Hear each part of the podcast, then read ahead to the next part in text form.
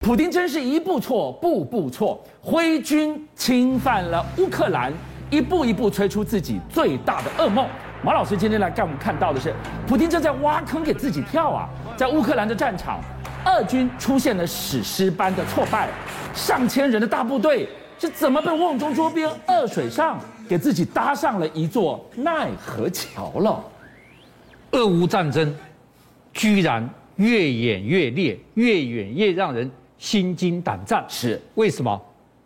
芬兰总统跟总理联合发表共同声明，对，必须加入北约，而且迫不及缓。我们看到了芬兰加速要入北约这件事情，对俄罗斯来讲，那是造成多大的一个冲击？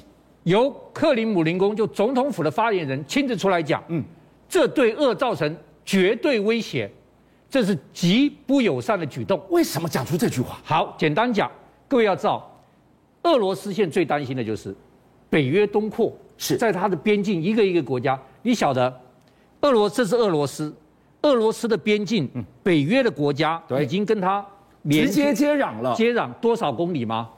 一二一五公里。这么长，哇上千这么长公里耶，一一五二一五公里，我怎么防啊？对你摆的都是北约中间都没有缓冲国，没有缓冲国，就直接接壤，所以普丁就是睡不安稳。是没想到，如果芬兰加入北约的话，芬兰跟俄罗斯接种一千三百四十公里，连这条线哎都直接接壤了。本来六个国家也一二一五而已，它现在一三四零，哇，超过两千五百公里，是超过两千五百公里，你说俄罗普京睡得着觉吗？你随便两千五百公里，我怎么防？我根本防都不能防，你啪就打进我俄罗斯，而且不要忘记，莫斯科在这里，圣彼得堡在这里，靠得很近耶，靠得很近啊。好，所以我认为，芬兰如果加入嗯北约，代际大条了。这就是为什么我们讲说，普丁一步步挖洞给自己跳。马老师来告诉我们，这个洞，俄军真是一脚踩进去了，这个泥淖动弹不得了。好，这个我要跟大家讲一个天大的事情。为什么天大的事情？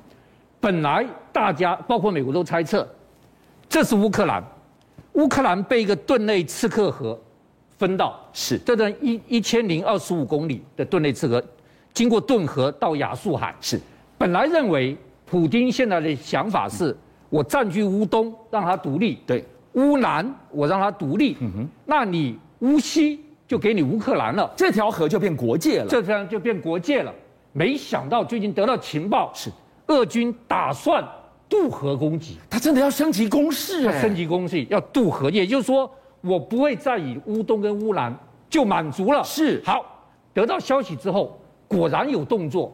第一个，他在河畔啊，嗯，很多地点对开始烧树叶、烧草木、放烟雾弹，是但你完全不晓得他要在哪里渡河，因此，乌克兰工兵第一个先研判，你打算在哪里渡河，先找出你最可能渡河地点。他们发觉有一个地方非常，因为你装甲车要走，坦克要走啊，是有个地方八八十公尺，那这个地方八十公尺来，那个你要用浮桥嘛，把它搭起来，俄罗斯的浮桥一一个浮桥是十公尺。那就要八个要浮八个浮桥。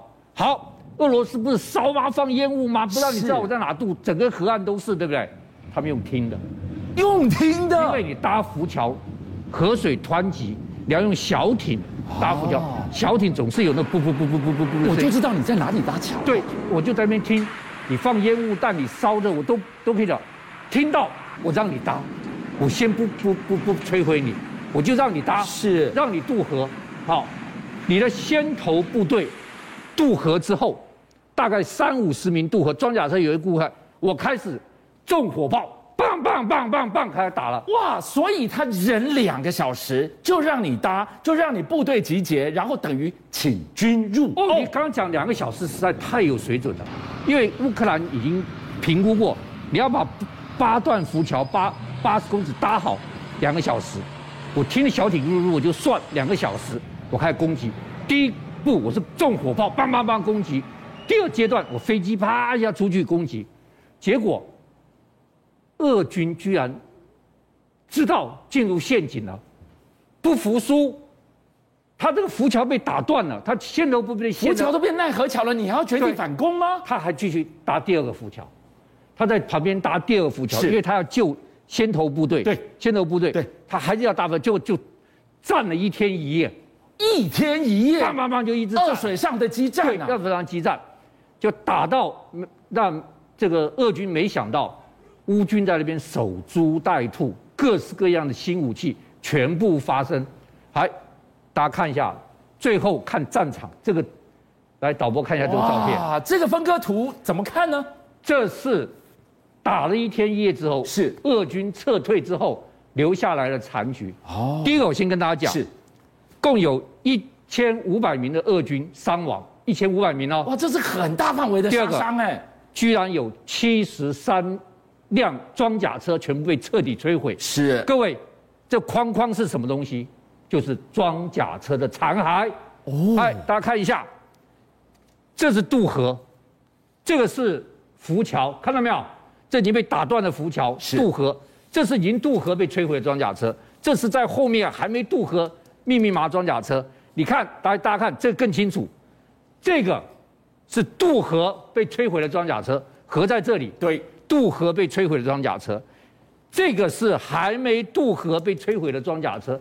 所以你看，俄军这一次上了奈何桥，被摧毁的非常非常严重。一个工兵他如此精明、精准的回报，然后陆空联合轰击，一千五百人的死伤，吃了个大鳖。但现在普丁大军他更要担心的是，居然风炮、盐水风炮大队已经推出来我了，跟你讲，为什么他要沿沿着烧这些烟？是除了是掩盖他浮桥搭建之外，对第二个就是烟蔽英国的硫磺石飞弹，因为硫磺石飞弹遇到烟雾的时候，那烟雾里面有残渣，是会影响硫磺石飞弹的。是所以好，硫磺式飞弹有英国的硫磺飞弹有多厉害呢？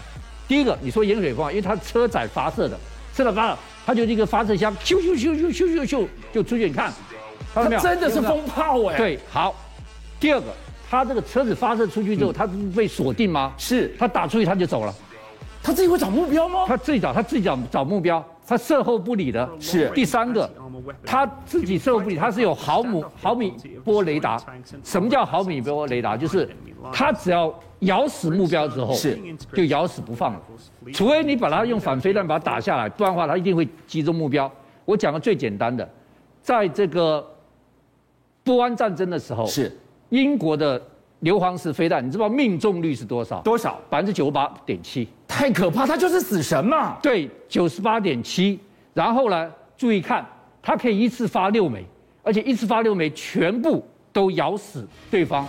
所以今天英国硫磺式飞弹居然也到了这个乌克兰，所以今天俄军很怕的是这个东西。好，你知不知道北约三十多个国家现在正在演习，对就在俄乌战场的周遭演习，是每他演习到二十七号，对，每天都不同的科目。昨天晚上居然做了一个在高速 A 九高速公路上起降，夜间公路起降，对夜间公路为什么要起演习降哦这个呢？而且它是从拉脱维亚的这个机场起飞，是然后在拉脱维亚的 A 九高速公路上降落，是这完全是战时作战的标准，这个让普京很不爽，你知道为什么？为什么？因为他从拉脱维亚那个机场起飞，你知道那个起飞的那个机场，距圣彼得堡多多远吗？嗯多远？三百五十公里。